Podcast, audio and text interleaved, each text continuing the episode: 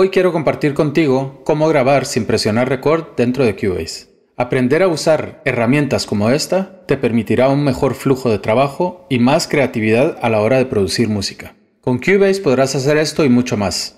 Mi intención con este contenido es sentar bases sólidas para obtener fluidez de trabajo y así poder progresar a contenido cada vez más avanzado y variado. Así que si esto es de tu interés, te invito a quedarte.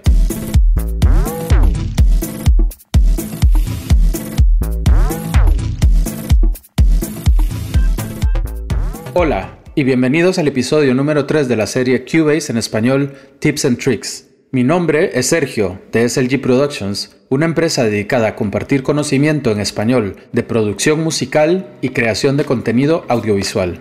Es un gusto compartir contigo, así que sin más retraso, entremos de lleno al tema. ¿Cómo grabar sin presionar record? Esta función dentro de Cubase te permitirá captar ideas en tiempo real sin necesidad de presionar el botón de record.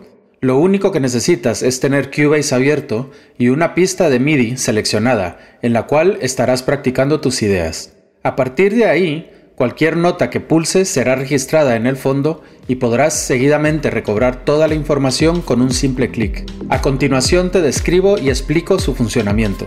Grabación retrospectiva. Empezamos por abrir Cubase y añadimos una pista de instrumento. Para este ejemplo voy a escoger un piano de Halion Sonic, pero funcionará con cualquier instrumento virtual de tu elección. Voy a tocar unos simples arpegios a modo de mostrarte más clara la función que ejerce esta herramienta. Ahora simplemente empiezo a tocar y una vez satisfecho me detengo. Toda esta información será almacenada para tu posterior recuperación.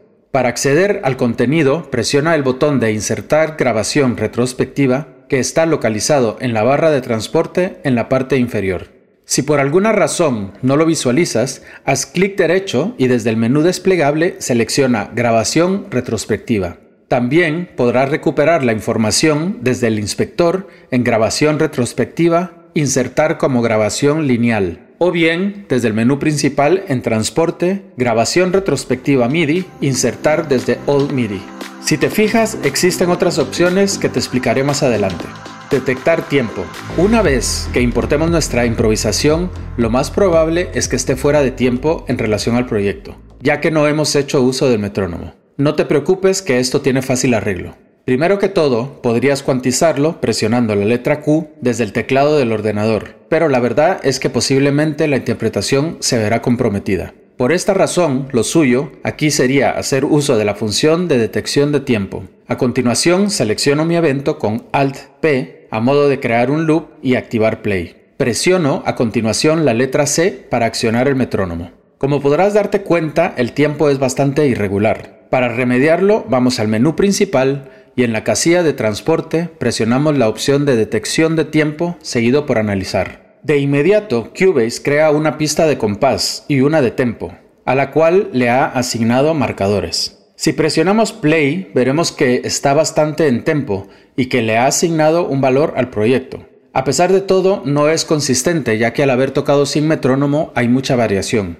Esto lo puedes ver desde el visualizador de tempo y compás. Para remediarlo, desactivamos la pista de tempo con el interruptor y damos play de nuevo. Ahora tenemos una interpretación más consistente y el proyecto vuelve a su valor inicial. Claro está que podremos editar manualmente cualquier aspecto del que no estemos satisfechos. Igualmente, podremos seleccionar diferente tempo para el proyecto y este se ajustará automáticamente. Ahora, presiono el número 1 para acceder a la herramienta de selección y me aparece una advertencia que saldré del modo de detección y lo confirmo. Seguidamente hago doble clic en la pista de control o desde el transportador en el visualizador e introduzco el compás deseado. Añadir un atajo de teclado. Si quieres puedes asignar un atajo de teclado para aún tener más fluidez de trabajo. Por defecto Cubase tiene asignado Shift asterisco, que me parece un tanto complicado si no tienes el pad numérico. Para asignar uno nuevo, debes de entrar en el menú principal en la casilla de edición y selecciona la opción de comandos de teclado.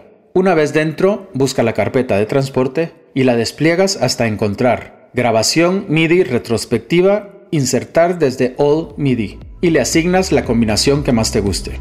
Una vez realizado esto, haz clic en aceptar y lo tendrás listo. Grabación en bucle. Además de poder registrar ideas lineales, tal como las que ejecutamos anteriormente, Cubase también es capaz de captar la información en modo bucle asignando tomas. Esto es verdaderamente ideal si quieres diferentes versiones para un pasaje en específico. Básicamente, dependiendo de la cantidad de compases que tengas seleccionados para tu bucle, así será cada toma. A partir de ahí, lo único que debes de hacer es escoger la versión que más te guste. Para este ejemplo voy a seleccionar un fragmento de mi beat y selecciono los compases para mi bucle, ya sea seleccionando un evento y luego presionando P o manualmente con los localizadores que puedo seleccionar marcando con el puntero del ratón y haciendo clic Alt para el izquierdo y clic Command para el derecho.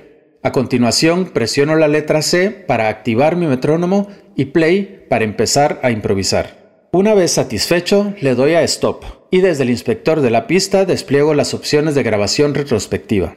Como puedes ver, tienes tres opciones. La primera es insertar como grabación lineal, que es lo que hemos hecho anteriormente, o sea, tendremos la toma desplegada de la misma manera que la ejecutamos. Le sigue insertar como grabación en ciclo. Esta es la opción que nos permitirá audicionar por tomas según la cantidad de compases del bucle. La última opción es vaciar buffer de grabación retrospectiva y como el título implica, nos permite borrar el contenido de esa pista.